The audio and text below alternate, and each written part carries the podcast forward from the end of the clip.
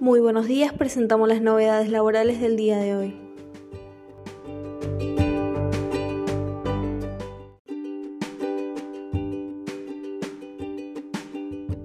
Ganancias. Proyecto de ley. Trabajadores no pagarían si el sueldo no supera los 150 mil pesos y se incrementaría el mínimo para jubilados.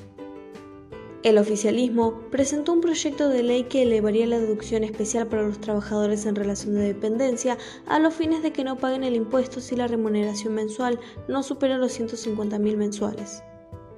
Por otro lado, se elevaría la deducción específica para jubilados a 8 haberes mínimos garantizados. Respecto a los trabajadores en relación de dependencia, no pagarán el impuesto si la remuneración mensual no supera la suma de 150 mil pesos sin contar el sueldo anual complementario. Si es mayor, pero inferior a 173 mil pesos, se faculta al Poder Ejecutivo Nacional a incrementar la deducción especial.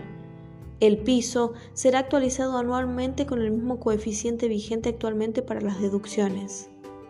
Respecto a los jubilados, la deducción específica se eleva al equivalente de 8 veces la suma de los saberes mínimos garantizados, actualmente 6. Tendrá efectos para las remuneraciones y o haberes devengados a partir del mes siguiente al de entrada en vigencia de la ley.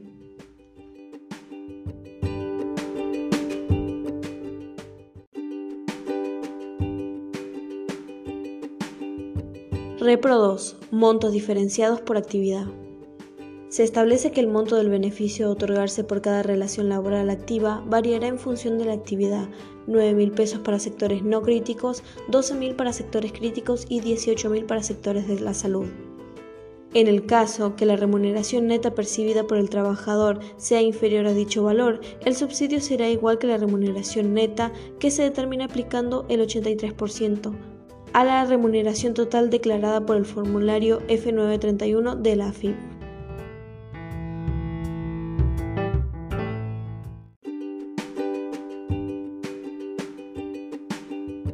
La AFIP ya permite que los empleados en relación de dependencia recuperen la percepción del 35% por la compra de dólares. Desde este lunes, los empleados en relación de dependencia y los jubilados podrán solicitarle a la Administración Federal de Ingresos Públicos la devolución del 35% de retención por la compra del dólar ahorro y pagos por consumos de tarjeta de crédito en moneda extranjera. Esto ya es posible gracias a que el organismo habilitó dentro del servicio CIRADIC Trabajador una nueva opción a partir del cual las personas que sean alcanzadas por el impuesto a las ganancias puedan deducir todos esos gastos. Para hacerlo, los interesados deberán enviar toda la información correspondiente a su empleador al momento de completar el formulario 572, utilizando todas las deducciones para este gravamen. Si la persona en cuestión no está alcanzada por el impuesto a las ganancias ni por el de bienes personales, deberá tramitar este reintegro directamente con la FIP. Por otra parte, si el contribuyente detecta que tuvo percepciones no informadas, el sistema permitirá incorporarlas manualmente a partir del mes subsiguiente a la fecha en la que fueron practicadas, por ejemplo, el último día del periodo correspondiente al extracto bancario, fecha de emisión del resumen y o liquidación de la tarjeta, fecha del comprobante o factura del documento equivalente.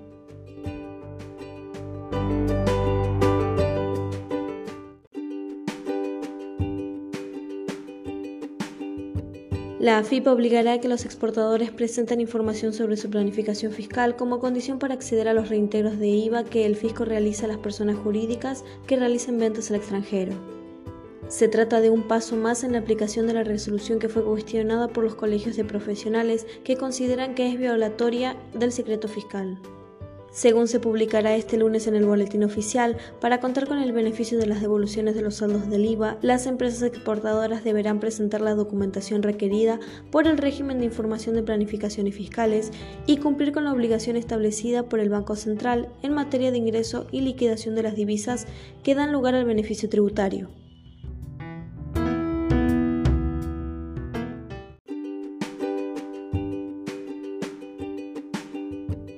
Muy buenos días, presentamos las novedades laborales y económicas del día de hoy.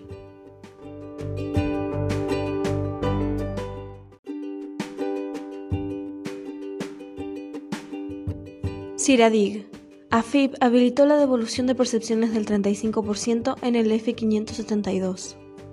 La Administración Federal de Ingresos Públicos habilitó el procedimiento para que los trabajadores y jubilados que pagan ganancias puedan solicitar la devolución de las percepciones del 35% que rige desde el 16 de septiembre pasado a cuenta de ese impuesto y de bienes personales por compras de moneda extranjera o consumo en dólares, establecido en la Resolución General 4815. En enero, AFIP había habilitado el procedimiento para que quienes no pagaran ganancias ni bienes personales pudieran realizar el trámite de devolución, pero estaba pendiente la posibilidad para quien estando en relación de dependencia pudiera descontar el pago a cuenta.